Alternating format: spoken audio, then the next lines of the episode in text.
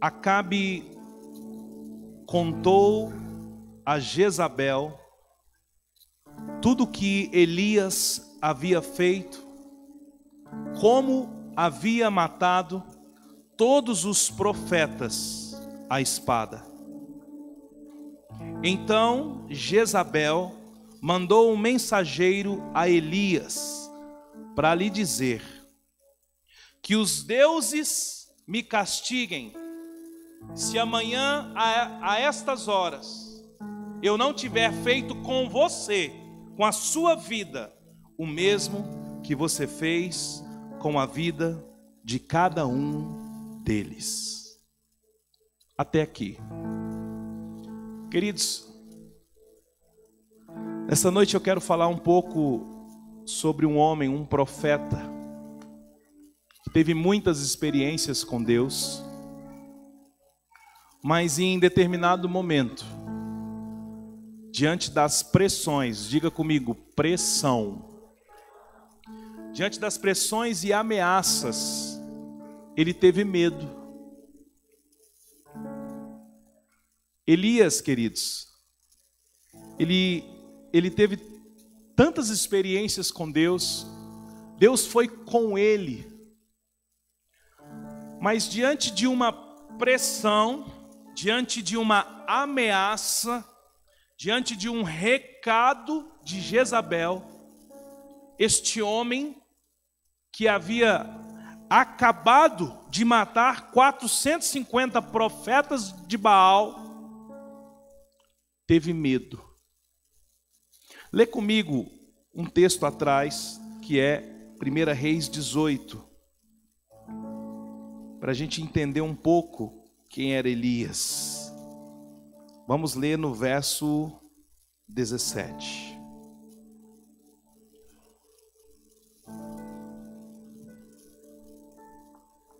Antes, deixa eu explicar algo para vocês. Ele apareceu no tempo do reinado de Acabe. E Acabe era marido de Jezabel. Queridos, pensa num rei e numa mulher que fez tudo errado. E Jezabel, ela era exterminadora de profetas do Senhor. Havia os profetas da parte do Senhor, havia os profetas de Baal, os profetas do Deus da deusa da Acera, que eram deus, deuses pagãos. Jezabel era uma mulher dominadora. E o inimigo usava a sua influência na cabeça do rei.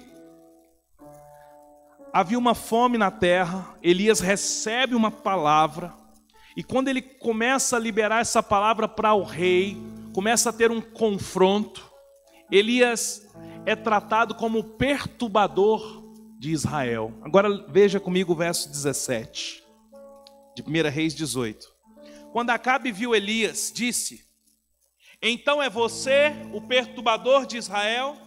Elias respondeu: Eu não tenho perturbado Israel quem tem perturbado Israel é você e a casa do seu pai, porque vocês abandonaram os mandamentos do Senhor e seguiram os Baalins, os Baalins. Agora, ordene que todo Israel venha se encontrar comigo no Monte Carmelo. Diga comigo, Monte Carmelo. Convoque também os 450 profetas de Baal e os 400 da, profetas da deusa Sera, a Será, que são sustentados por Jezabel. Então Acabe avisou os mensageiros a todos os filhos de Israel, ajuntou os profetas no Monte Carmelo. Depois Elias se aproximou de todo o povo e disse: Até quando vocês ficarão pulando de um lado para o outro? Se o Senhor é Deus, siga-no. Se é Baal, siga-no. Porém, o povo não disse uma só palavra. Então Elias disse ao povo: eu sou o único que restou dos profetas do Senhor. E os profetas de Baal são 450 homens. Tragam agora dois novilhos, eles que escolheram para si um dos novilhos e cortando em pedaços, ponham sobre a lenha, porém não ponham fogo. Eu preparei o outro novilho, porei sobre a lenha, mas não colocarei fogo. Então eles invocarão o nome do seu Deus, e eu invocarei o nome do Senhor. E há de ser que o Deus que responder com fogo, esse é que é Deus. E todo o povo respondeu: É uma boa proposta. Elias disse aos profetas de Baal: Escolham um dos novilhos, preparam primeiro, porque vocês são muitos. Depois invoquem o nome do seu Deus, mas vocês não ponham fogo na lenha. Pegaram o novilho, lhe foi trazido, prepararam, colocaram e invocaram o nome de Baal desde manhã até o meio-dia, dizendo: Ó oh Baal, responda-nos. Porém, não se ouviu nenhuma voz e não houve quem respondesse. Ficaram pulando ao redor do altar que tinham feito. Verso 27. Ao meio-dia, Elias começou a zombar deles, dizendo: Gritem mais alto, porque ele é Deus. Porque se, se pode ser que ele esteja meditando, atendendo às necessidades ou viajando. Talvez esteja dormindo e, nem, e necessite que acorde. E eles clamavam em altas vozes, se cortavam com facas e, lanças, segundo o costume, até ficarem cobertos de sangue. Passado o meio-dia, eles profetizaram até a hora do sacrifício da tarde, porém não houve voz, nem resposta e nem atenção alguma. Então Elias disse a todo o povo: Aproximem-se de mim. Todo o povo se aproximou dele. Elias restaurou o altar do Senhor que estava em ruínas. Pegou doze pedras, segundo o número das tribos dos filhos de Jacó, a quem tinham vindo a palavra do Senhor dizendo: O seu nome será Israel. Com aquelas pedras edificou o altar em nome do Senhor. Ao redor dele fez uma vala capaz de conter duas medidas de sementes. E então armou a lenha, cortou o novilho em pedaços e pôs sobre a lenha. E disse: Encham quatro cântaros com água e derramem sobre o holocausto e sobre a lenha. Disse ainda: façam isso outra vez. E eles fizeram, e disse mais: façam isso pela terceira vez. E eles fizeram pela terceira vez. Verso 35. A água escorria do altar, enchia também a vala aberta. Quando chegou a hora do sacrifício da tarde, o profeta Elias aproximou do altar e disse: Ó oh, Senhor Deus de Abraão, de Isaque e de Israel, que hoje fique sabendo que tu és Deus em Israel e que eu sou o teu servo e que, segundo a tua palavra, fiz todas as coisas. Responda-me, Senhor, responda-me para que este povo saiba que tu, Senhor, é Deus e fizeste no coração deles voltar para ti. Verso 38. Então caiu fogo do Senhor e consumiu o holocausto e a lenha, as pedras e a terra, e ainda lambeu a água que estava na vala. Quando o povo viu isso, todos se prostraram com o rosto em terra e disseram: O Senhor é Deus, só o Senhor é Deus. Então Elias disse: Prendam os profetas de Baal, que nenhum deles escape. Eles os prenderam e Elias os fez descer até o ribeiro de Quizon e ali os matou. Diga aleluia. Aleluia. Queridos, vocês viram aqui que Elias estava diante daqueles profetas. E o que estava acontecendo é que Jezabel ela exterminava os profetas da parte do Senhor. Elias recebeu uma palavra dizendo que iria chover sobre a terra. E quando ele começa a confrontar Acabe, Acabe confronta ele e diz: Você é um perturbador, você está atrapalhando aqui a comunidade de Israel, você está atrapalhando. Elias diz: Perturbador é você e a casa do seu pai que deixou de seguir os mandamentos do Senhor. Imagina a treta, irmãos, imagina o confronto. Olha a autoridade que, que Elias estava da parte de Deus. Olha quanta autoridade saía da sua, da sua voz. Perturbador é, é você que esqueceu os mandamentos, destruiu os altares do Senhor e colocou esses altares aí dos, do, do, das deus, da deusa Será, dos deuses de Balaíns. Vamos fazer o seguinte então. Reúne esses 450 profetas de Baal, coloca aí uma lenha, um novilho, vai clamar, e eu vou colocar de cá e vou clamar. O Deus que responder é o Deus então. Todo o povo falou: interessante. Pensa, irmãos. Interessante. Vamos ver então. Vocês viram aqui, eles reuniram, começaram a clamar a Baal, nada de responder. Elias, cheio de autoridade, Bira. Pensa na autoridade. Falou, não, pode clamar mais. Talvez Baal deve estar meio ocupado agora, deve estar atendendo alguém, ou até mesmo dormindo, ou até mesmo viajando. Clama mais. E eles se cortaram todos com os rituais deles de clamor, todos cheios de sangue.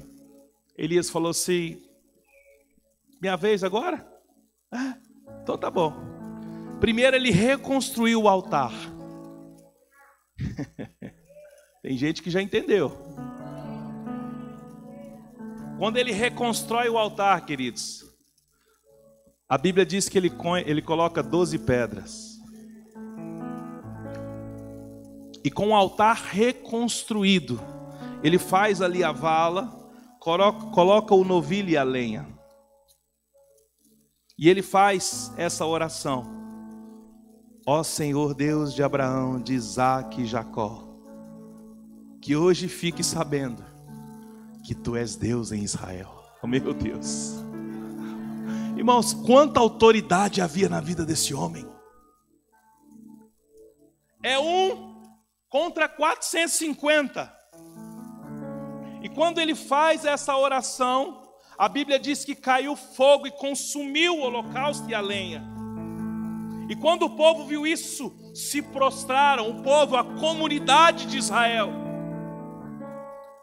Se algum profeta de Baal se prostrou, era tarde, querido. Beleza, agora separa os profetas de Baal ali, vamos ali.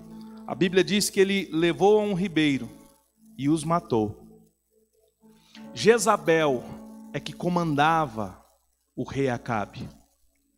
Por isso que você ouve falar tanto quando uma mulher é rixosa, quando uma mulher é dominadora, quando uma mulher comanda a casa, quando uma mulher fica ali de cima do marido, que aqui, como diz o apóstolo Éder, aqui em Goiânia não tem isso, né, irmãos? Aqui na nossa comunidade não tem isso, não tem pessoas falam, não, ali é padrão Jezabel. Só que Jezabel, irmãos, é muito mais do que uma mulher rixosa, do que uma mulher que, que castra o seu marido. Jezabel é uma exterminadora de profetas do Senhor. Queridos, uma casa desalinhada, um homem fora do seu sacerdócio, é um profeta exterminado. E se ele, como sacerdote, é um profeta exterminado, toda a sua casa será sua descendência. Jezabel, então, na hora que houve esse movimento, houve essa situação toda, é onde nós começamos a ler em 19, volta lá por favor, 1 Reis 19, verso 1. Então, esse era Elias, um homem de autoridade, um profeta, vindo da parte de Deus. Só que no verso 1 diz: Acabe contou a Jezabel o que havia acontecido, e contou como Elias matou os profetas à espada. Então Jezabel, queridos, vai lá e manda um mensageiro. Em outras palavras, Jezabel mandou uma carta, um mensageiro, uma mensagem.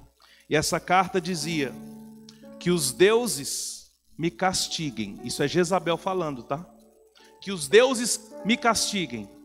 Se amanhã, até a estas horas, eu não tiver feito com a sua vida o mesmo que você fez com a vida de cada um deles.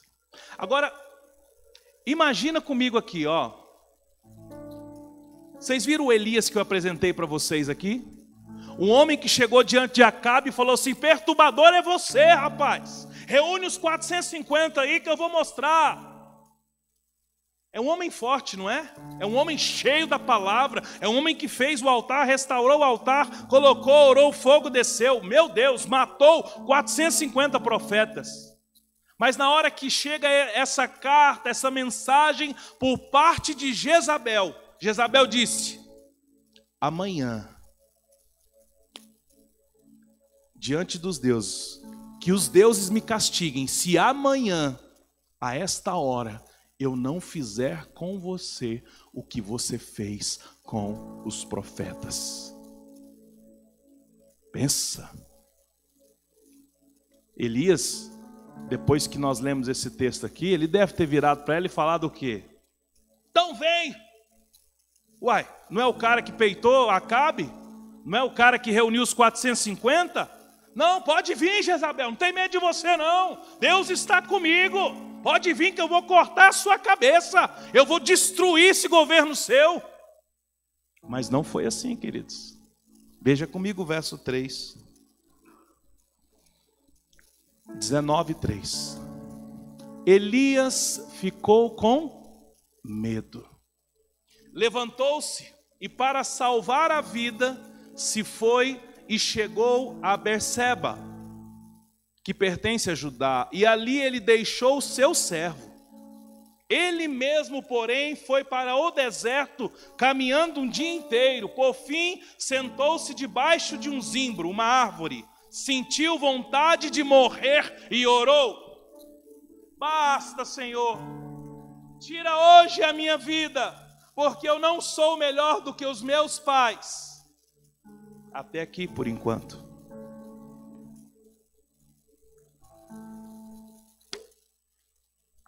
que Elias diferente, não? Mas era o mesmo. O mesmo que havia recebido uma palavra da parte do Senhor, estava operando no seu ministério profético, em favor de Deus, em favor de Israel. Todos se prostraram, todo Israel se prostrou quando aconteceu o episódio do, do, dos 450. Mas agora, uma ameaça por parte de Jezabel paralisa aquele homem. Paralisou. Elias teve medo e, para salvar a sua vida, foi para Berseba, deixou ali o seu, como é que fala a Bíblia? O seu servo. E dali Elias foi para onde, irmãos? Para onde? Foi Elias que foi para o deserto? Que diferença? Porque a Bíblia conta de um cara chamado Jesus Cristo, que foi levado ao deserto por quem? Por? E quem levou Elias para o deserto? Ele mesmo. Tem uma diferença aí, Jones. Queridos, Jesus, quando foi batizado, ele saiu das águas, veio uma voz e disse: Este é o meu filho amado em quem tenho prazer. A Bíblia diz: Foi levado pelo Espírito ao deserto. Todo mundo sabe o que aconteceu lá com Jesus. Jesus foi tentado pelo diabo e venceu Satanás através da palavra, porque Jesus tinha identidade, mas quem tinha levado ele para o deserto foi o próprio Espírito. Agora não, Elias, um homem valente, um profeta de guerra, mas recebe uma ameaça, apenas uma ameaça, não teve nem diante de Jezabel, mas uma palavra, uma frase, uma carta, uma, um recado que chega para ele, paralisa e ele deixa de andar com o seu ajudante e começa a andar sozinho e vai parar no deserto. Verso 4.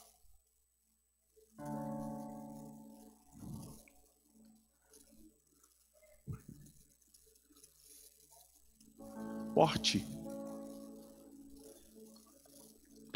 é uma árvore de porte.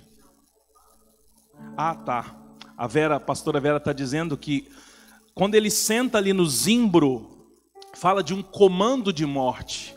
Então ele, ele estar ali debaixo daquele lugar, ele já estava debaixo de um comando de morte. Tanto é que ele pede para Deus a morte. Ele senta no zimbro. Agora, olha interessante, queridos. ele optou em andar sozinho.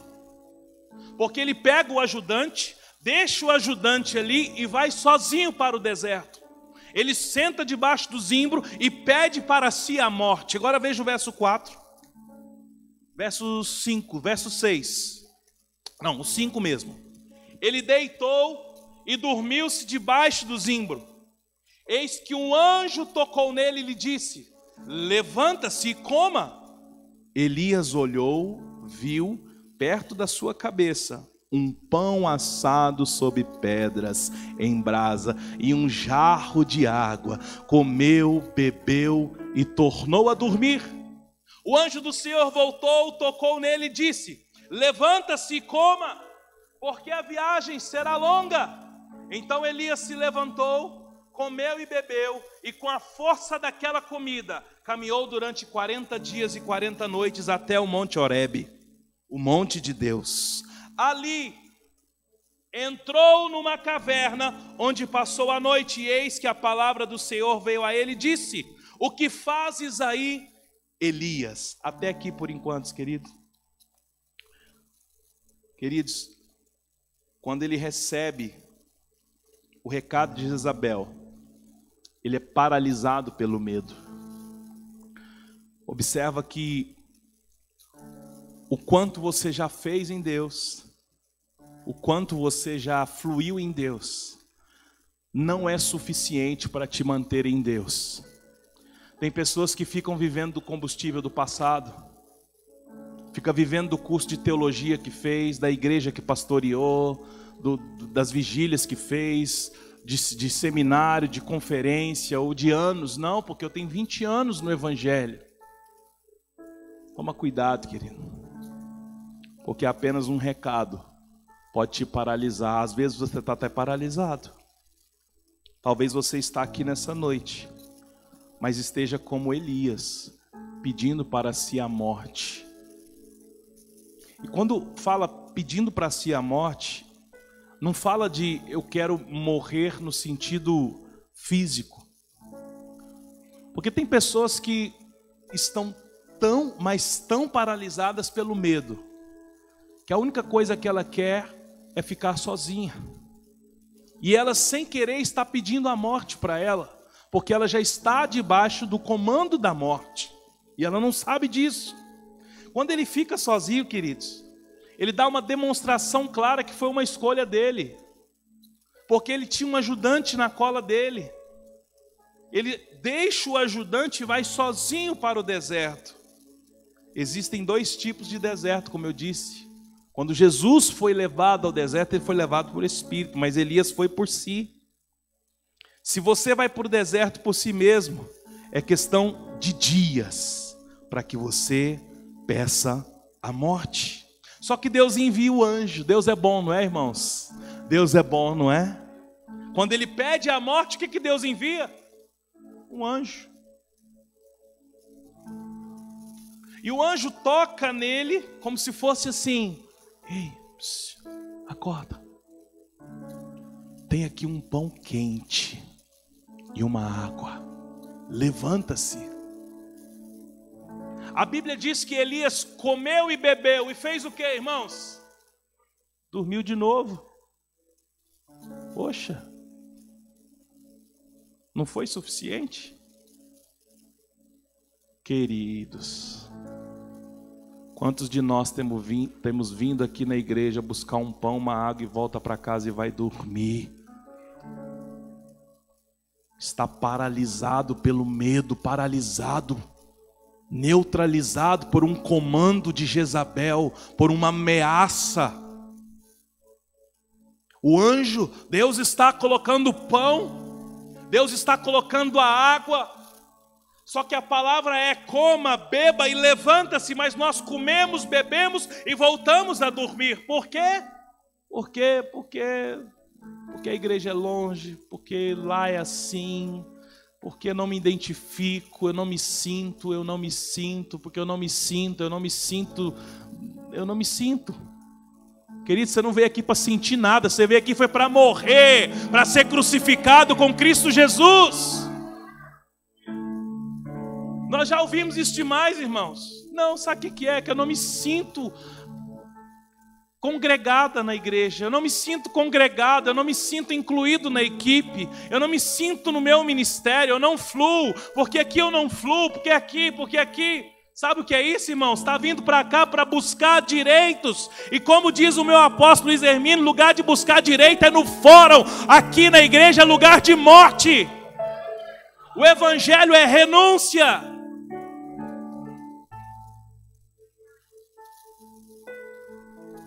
Deus envia o anjo, dá pão, dá água e ele volta a dormir. Muitas vezes Deus vem com uma palavra de vida para nós. E qual foi a palavra de vida? Irmãos, o mais importante não foi o pão e a água, foi a palavra levanta-se.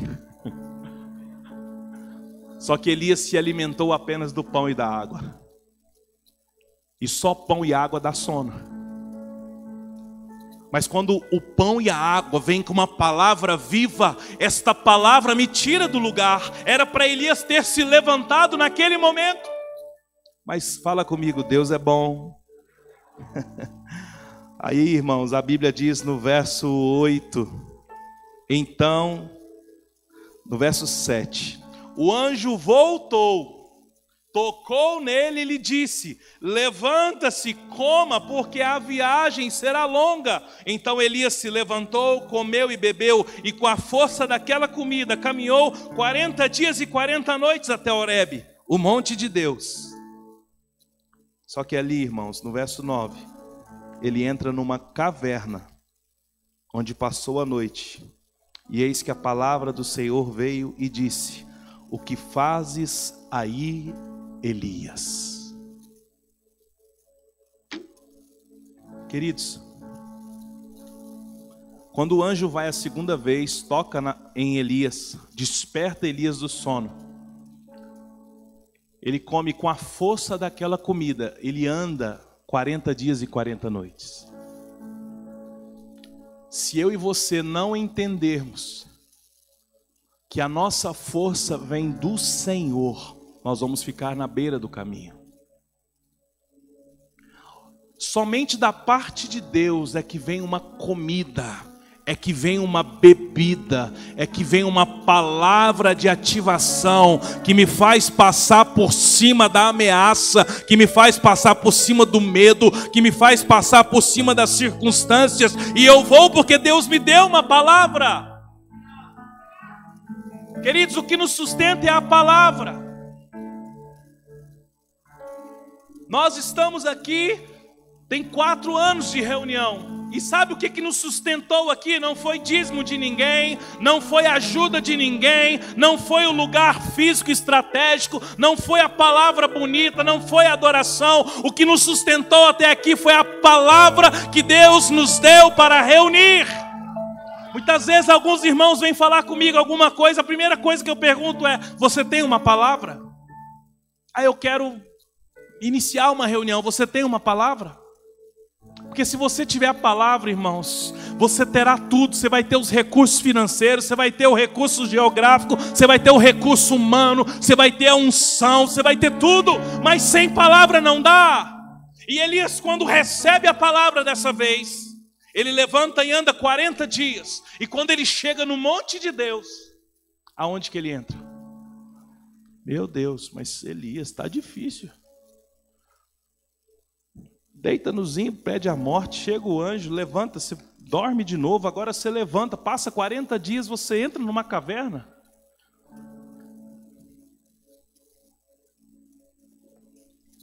Irmãos, eu estou pregando para mim.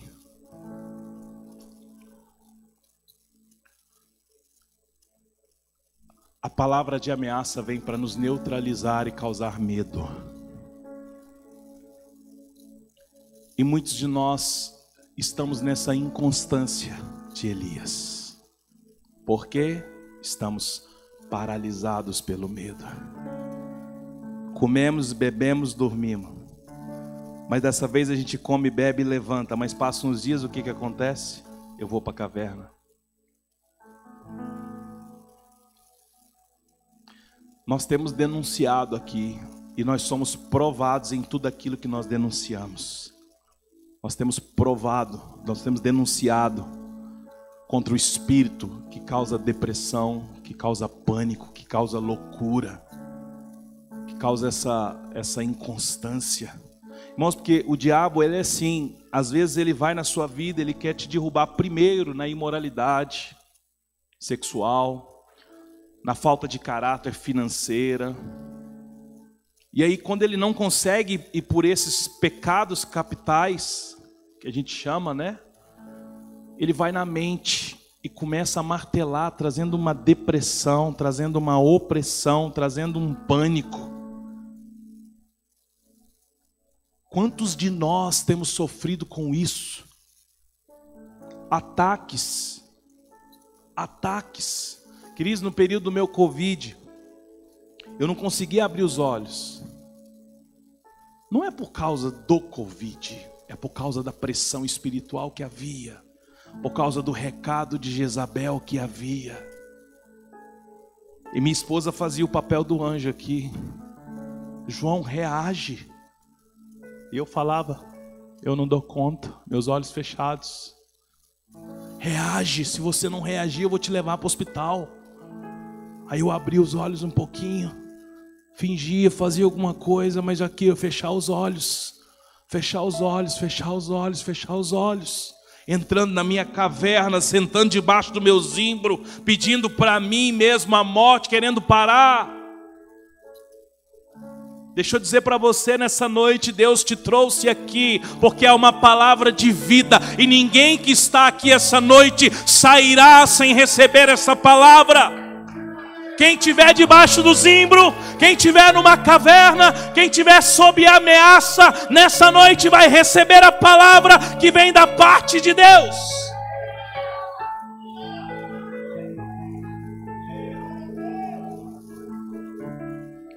Verso 9: Ali entrou numa caverna onde passou a noite, e eis que a palavra do Senhor veio a ele e disse: O que fazes aí, Elias?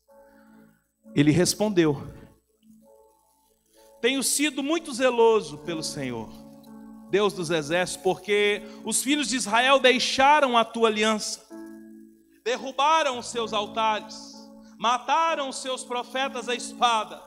Só eu fiquei e eles estão querendo tirar a minha vida agora.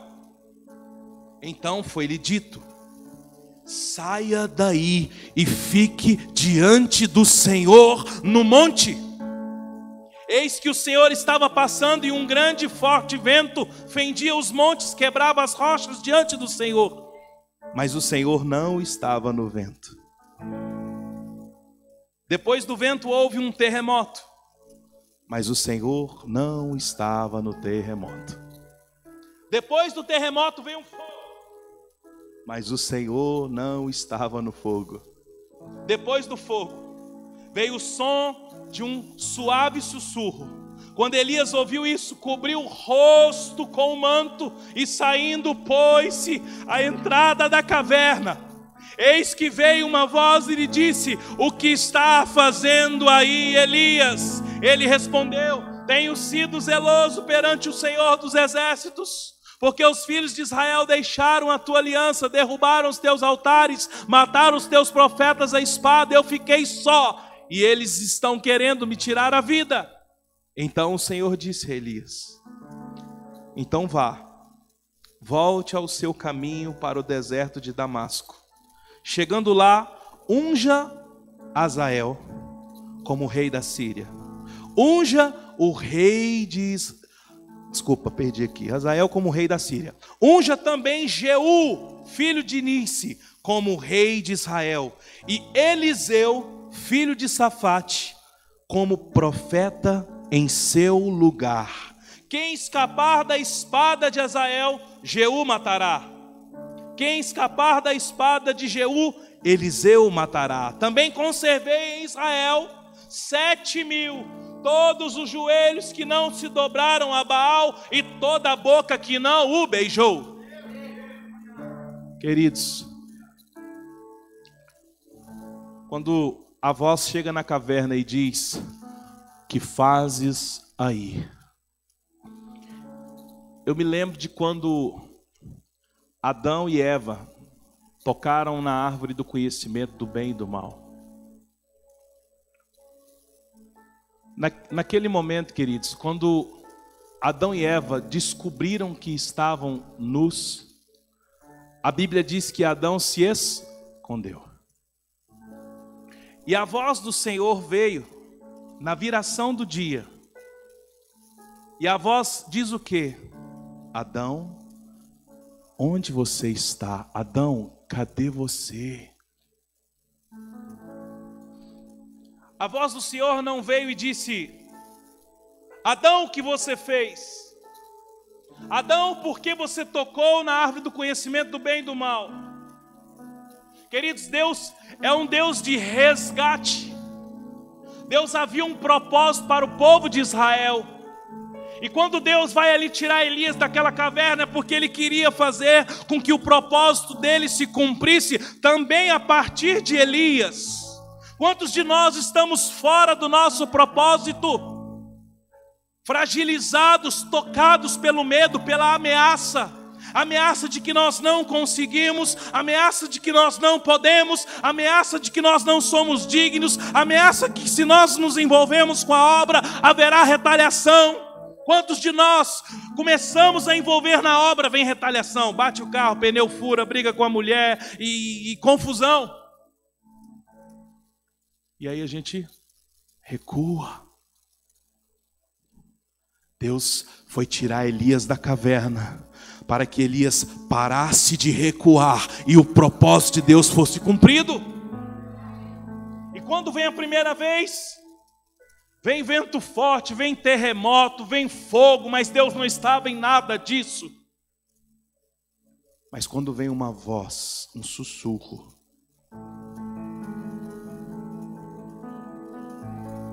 Elias ouve, ele cobre o rosto com o manto. E aí sim ele sai da caverna e coloca-se de novo na entrada. E a voz de novo diz: O que fazes aí, Elias? Ele novamente diz: Eu tenho sido zeloso. Eu e os meus pais Todos os profetas estão mortos, só ficou eu, e agora eles querem tirar a minha vida. Sabe o que Elias estava dizendo, irmãos? Ele estava colocando em dúvida se valia a pena ser profeta da parte do Senhor. E eu sei que nos corações de muitos de nós vem uma pergunta constantemente: será que vale a pena? Será que vale a pena participar desse reino? Será que vale a pena cooperar com Jesus na implantação e governo desse reino? E quando Elias expõe isso, querido, ele expõe isso por duas vezes. Ele estava colocando: não estou me sentindo, não estou me sentindo, não estou me sentindo. Queridos, para de querer sentir as coisas, ouve a voz do Espírito. Deus te chamou, nós estamos num momento em que Deus está reunindo as igrejas, cada um a partir da sua casa, é uma implantação do reino. Deixa eu dizer para você: o reino não é o lugar onde você pode ir, entrar e sair toda hora. O reino é um lugar onde tem um rei, e esse rei chama Jesus Cristo. E se ele é rei, existe um governo, e se tem um governo, eu preciso me alinhar ao governo dele. Isso é o reino. O reino é isso. O reino são os filhos entendendo que o pai estabeleceu um rei. E este rei aponta todos para o Pai, e a Bíblia diz que ele está sentado à direita de Deus, no seu trono, governando. Então eu e você somos cooperadores com Ele. Quando alguém perguntar qual, qual que é a visão da sua igreja, irmãos, a visão da nossa igreja é cooperar com Cristo no estabelecimento de todas as coisas. não é uma visão de A, de B ou de C, a visão é estar debaixo deste governo, e se é governo, ele tem um rei, e se é um rei, ele reina sobre nós. Elias, quando ouve isso, quando essa voz vem e identifica, ele sai, mas quando ele fala novamente, não estou me sentindo, não estou me sentindo, porque eu, porque eu, Deus fala: tá bom, eu não posso parar. Então você vai lá, você vai ungir Azael, Jeú e Eliseu. Queridos, em outras palavras, o que Deus disse a Elias foi o seguinte: eu não vou parar. governo de Jezabel sobre Acabe precisa cair. E eu havia levantado você, mas você teve medo. Não tem problema. Vai lá e unge. Porque se escapar da espada de Azael, de Jeú não escapa. Mas se escapar de Jeú, Eliseu matará. Queridos, nós nos movemos aqui pelo profético também. E uma igreja que não ouve o profético, ela não vai conseguir avançar. Eliseu, o profeta, teve esse encargo. Deus, Deus sabia, falou: olha, se escapar desse, vai para esse, mas isso aqui não escapa. O profético fala daquilo que Deus está mostrando, do futuro. E quando nós estamos aqui no altar e apontamos profeticamente, vamos para esse lugar, estamos vendo isso, é por aqui que a gente vai, é para nós fazermos isso. Nós estamos profeticamente apontando, ouvindo os profetas e de forma apostólica, avançando naquilo que Deus tem para nós. Agora, se nós em algum momento somos acometidos deste medo, Ele envia um anjo para fornecer a água e o pão, e o mais importante que é a palavra: levanta-se. E se eu dormir novamente, o anjo vem novamente. Mas se eu entrar numa caverna, ele vai lá para te tirar. E nessa noite, Deus preparou essa noite para tirar todos de qualquer ambiente de caverna. Todos, todos que querem, nesses últimos dias, têm, têm, têm tentado ficar de olhos fechados, têm tentado ficar no seu cantinho, têm tentado ficar sem falar com ninguém sem contato físico, não, não quero me relacionar, não confio, não quero me entregar. Ouça, saia desta caverna, porque se você continuar aí, Jezabel está cumprindo o propósito dela, está matando os profetas. Eu e você fomos chamados para avançar e profetizar, avançar e profetizar, avançar e profetizar. Vem um diagnóstico de doença, nós vamos avançar e profetizar. Vem um diagnóstico maligno, nós vamos avançar. Vem um cenário ruim sobre o país, nós vamos avançar. Nós somos aqueles que avançam diante da palavra profética. Quem está entendendo, diga glória a Deus. Então saia dessa caverna nessa noite Saia deste negócio de não me sinto, não me sinto, não me sinto. Ah, não me dão atenção. Ah, o pastor isso. Ah, lá isso. Lá o som é alto. Lá o som é baixo. Lá é longe. Lá falta isso.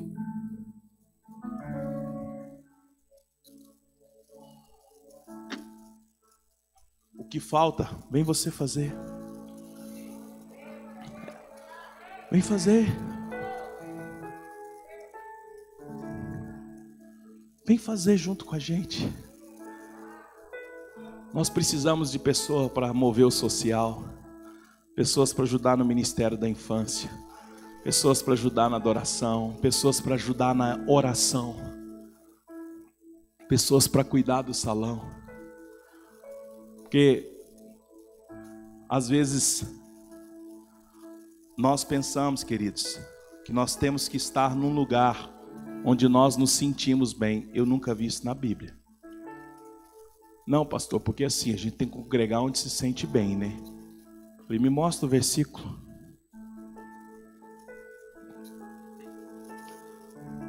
Queridos, você tem que se doar. O evangelho é doação. Não vem aqui para receber as coisas, vem aqui para dar. O dia que você aprender a dar, dar o seu tempo, dar o seu dinheiro, dar o seu ouvido, dar o seu coração, dar o seu carro, dar... quando eu falo dar o seu carro, não é trazer o carro aqui na oferta, não, irmãos. Estou dizendo de você colocar o seu carro a serviço do reino, carregar os outros, levar os outros para sua casa, servir comida, doar as coisas, doar. Você está iniciando no Evangelho, porque o Evangelho é renúncia, transformação e doação. Só que Jezabel está por aí, mandando bilhetes. Essa semana eu recebi um. Eu confesso para vocês que eu tive medo. Mas eu estou aqui como você, como um homem, como uma, uma mulher que depende do pão, da água e de uma voz do Senhor dizendo: levanta-se Coloque-se de pé comigo em nome de Jesus.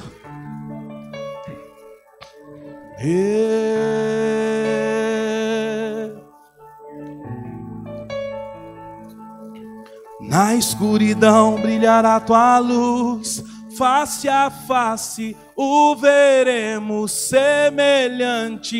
Eu serei aquilo que era em parte será perfeito na escuridão brilhará tua luz, face a face o veremos semelhante. Eu serei aquilo que era em parte será perfeito. Na escuridão brilhará tua luz, face a face o veremos semelhante.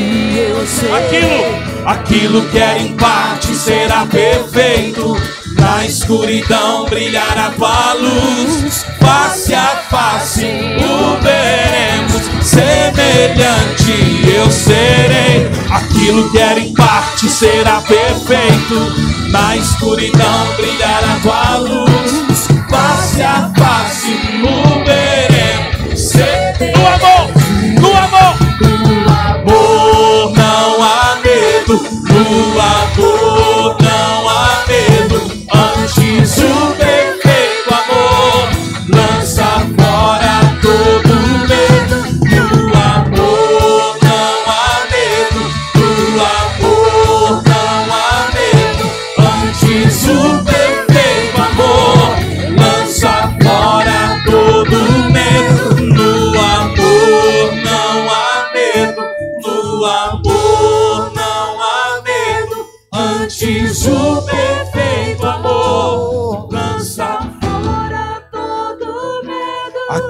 Aquilo que era em parte será perfeito. Na escuridão brilhará tua luz. Face a face o veremos semelhante. Eu serei. Aquilo que era em parte será perfeito. Na escuridão brilhará tua luz. Face a face o veremos semelhante. Ei, ei, aquilo, aquilo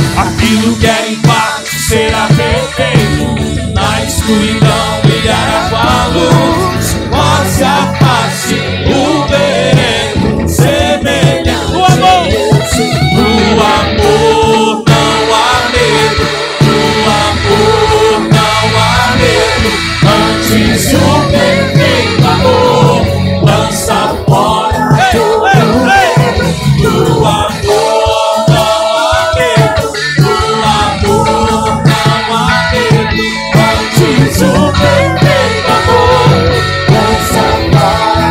seja aquilo.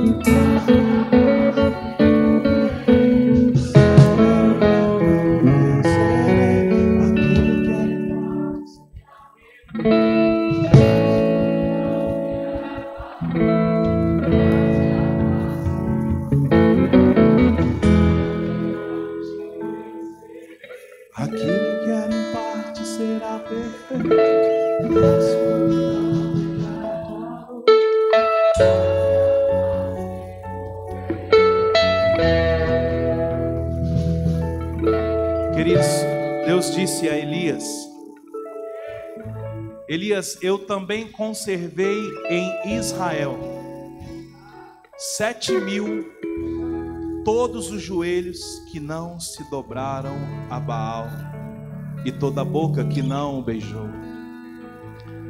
Queridos, aqui não está falando de um número matemático. Quando o Senhor diz que conservou sete mil, está falando de um povo. Eu e você temos que fazer parte deste povo que Deus conserva, que não se prostrou diante de Baal. Não se prostrar diante de Baal não é no sentido somente da idolatria, é no sentido de não se prostrar diante das ameaças de Jezabel. Não se prostrar diante das ameaças.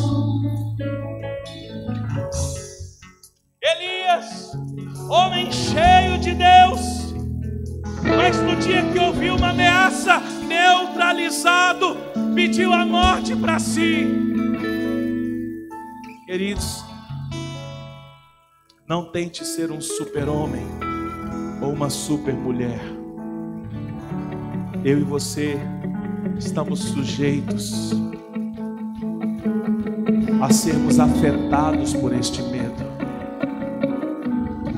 Problema é ouvir a voz de Deus chamando para sair debaixo do zimbro sair de, de dentro desta caverna e nós continuarmos. Mas é porque, Senhor, eu me sinto, eu não me sinto, eu sinto, eu sinto. Não passe de nós, Senhor. Não me mande ungir ninguém. Eu mesmo saio dessa caverna.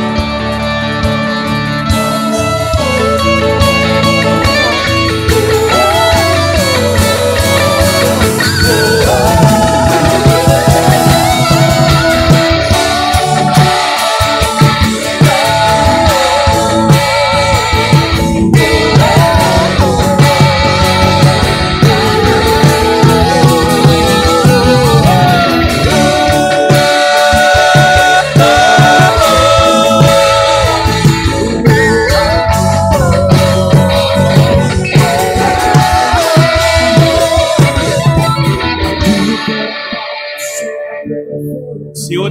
aqui nessa noite,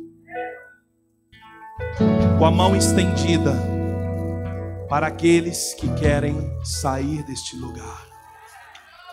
Portanto, se você se identifica com essa palavra, vem aqui para frente em nome de Jesus. Vem aqui que nós vamos orar.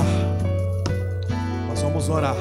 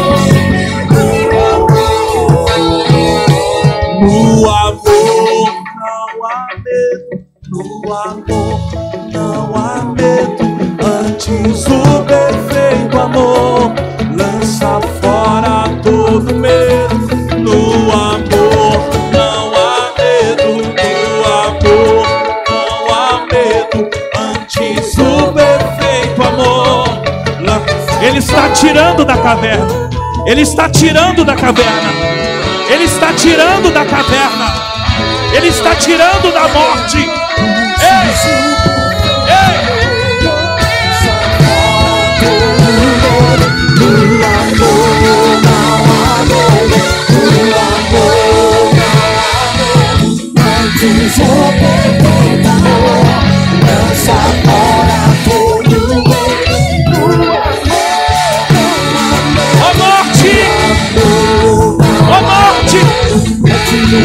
Está a vitória?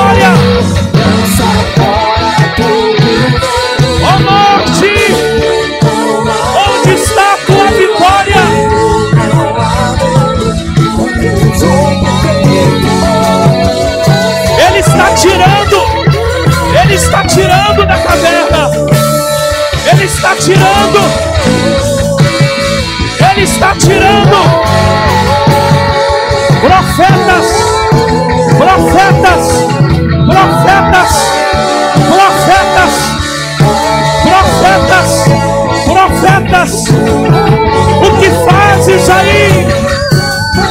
O que fazes aí? O que fazes aí?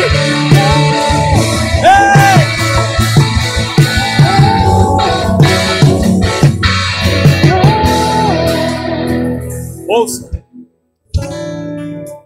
A Lília diz que no momento da adoração, antes da palavra, ela viu muitas lápides, aquele negócio do cemitério caindo durante a adoração, caindo, caindo, caindo. Durante a adoração, antes da palavra, o Senhor mostrou para ela lápides caindo. Queridos, nessa noite Deus separou para tirar profetas dos túmulos tirar profetas das cavernas, tirar homens e mulheres debaixo do zimbro. Há uma palavra de vida sobre nós. Há uma palavra de vida sobre nós nessa noite. Debaixo desta palavra, reaja, reaja, levanta-se e reaja. Eis o pão, eis a água. Saia deste lugar saia deste lugar.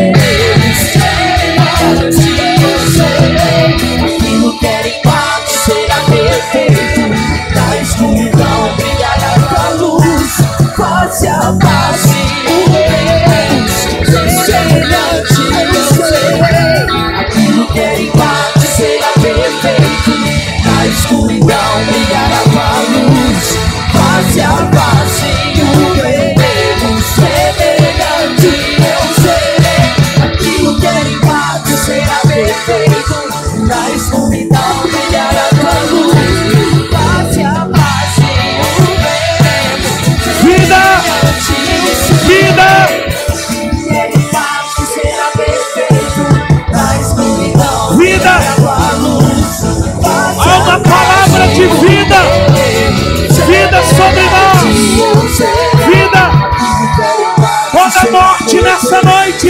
Dá espaço para uma palavra de vida. Vida.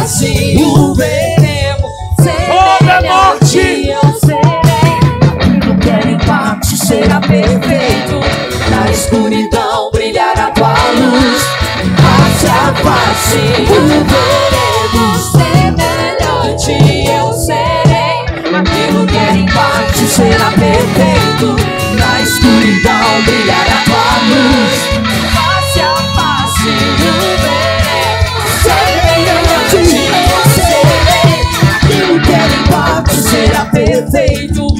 na escuridão brilhará tua luz. Face a face o veremos. Pega tuas mãos, igreja, e declare. Aquilo que era em parte será perfeito. Na escuridão brilhará tua luz. Face a face o veremos semelhante.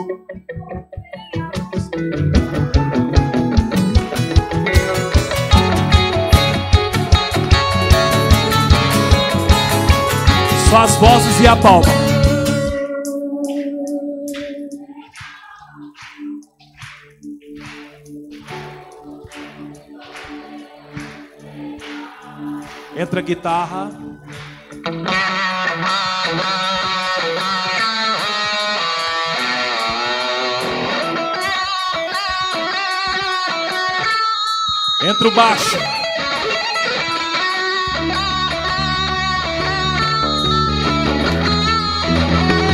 Teclado e violão.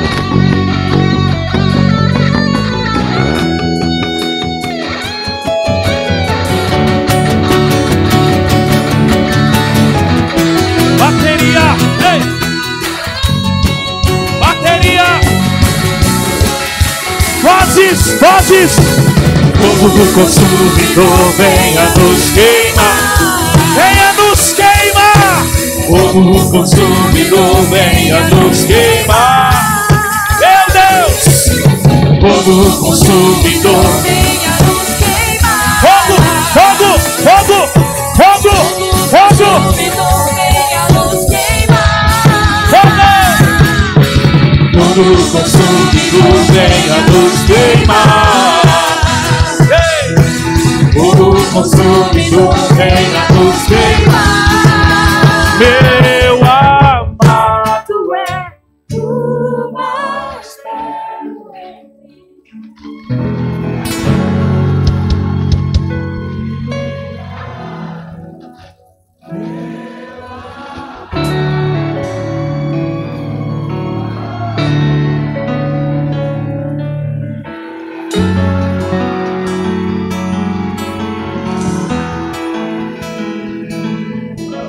Elias saiu da caverna.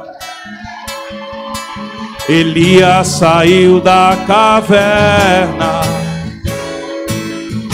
Profeta não está morto. O profeta não está morto. Profeta não está morto. Elias saiu da caverna. Elias saiu da caverna. Elias saiu da caverna. Elias saiu da caverna. Elias saiu da caverna. Elias saiu da caverna. Elias saiu. Elias saiu da caverna. Está morto. Segura aí, segura. O profeta não está morto. O profeta não está morto. O profeta não está morto. Elias saiu da caverna. Elias saiu. Elias saiu da Elias saiu da caverna. Profeta não está morto. O profeta não está morto. O profético na sua casa não está morto. A palavra viva na sua casa. A palavra de vida, vida, vida, vida, vida, vida. Ah. Elias saiu da caverna.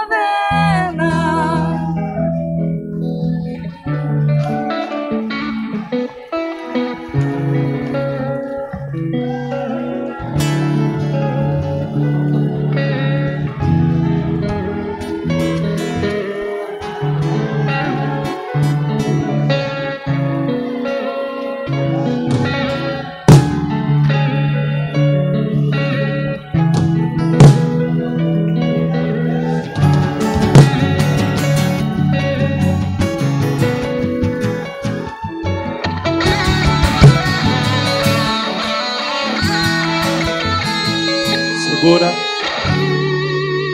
Segura. Segura.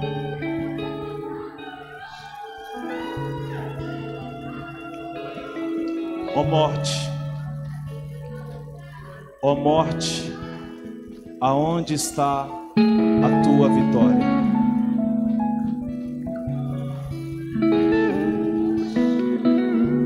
Quando a palavra de Deus vem, ela traz vida. A palavra de Deus ela é viva e eficaz.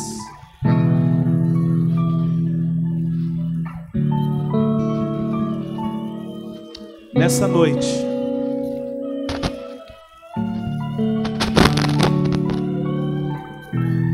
nessa noite, segura, segura aí. Baixa o som, por favor. Queridos, nessa noite.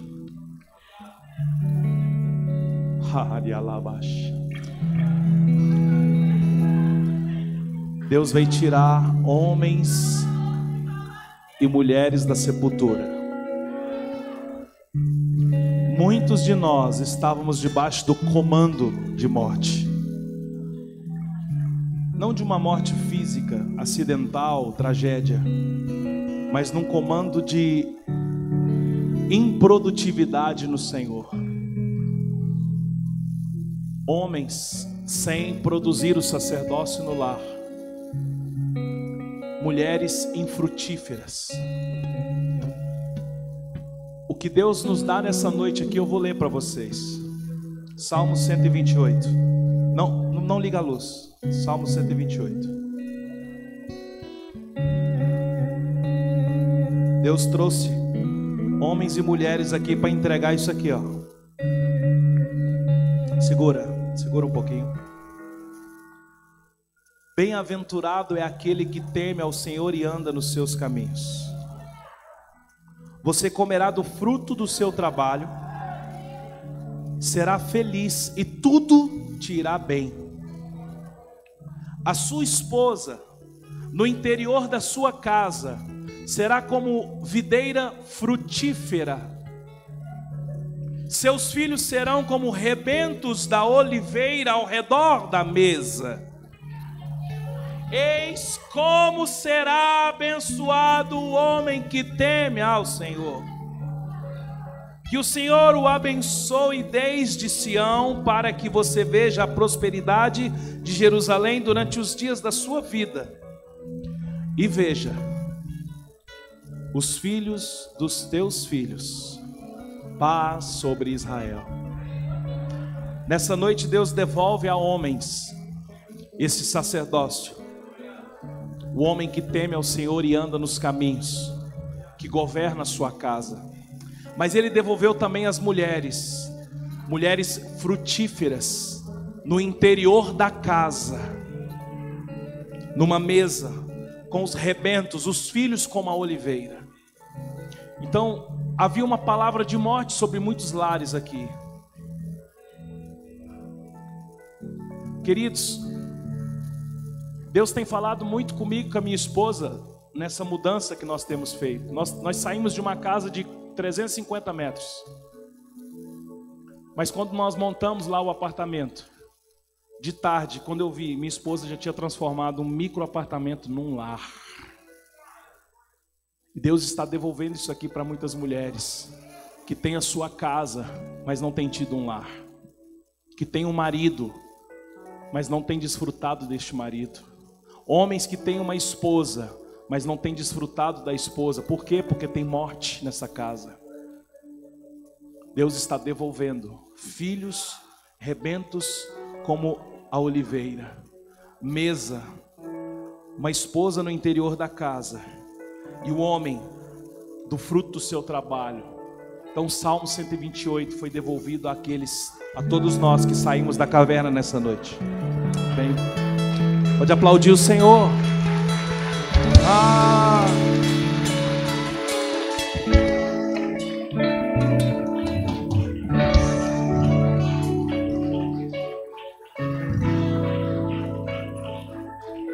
Queridos, nós aqui somos uma, uma casa de paternidade.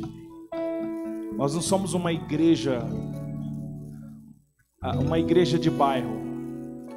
Tem muitos pastores que vêm aqui congregar com a gente.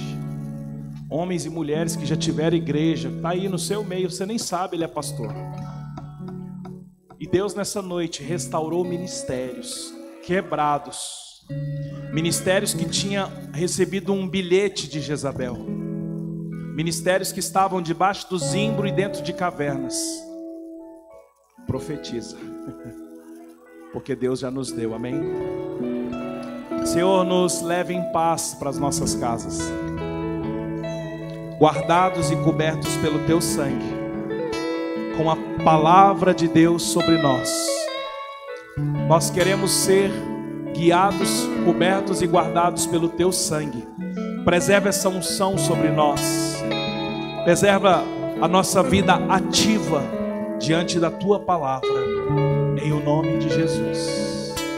Amém. Tio Bira, como é que vai funcionar as lembrancinhas aqui? Explica.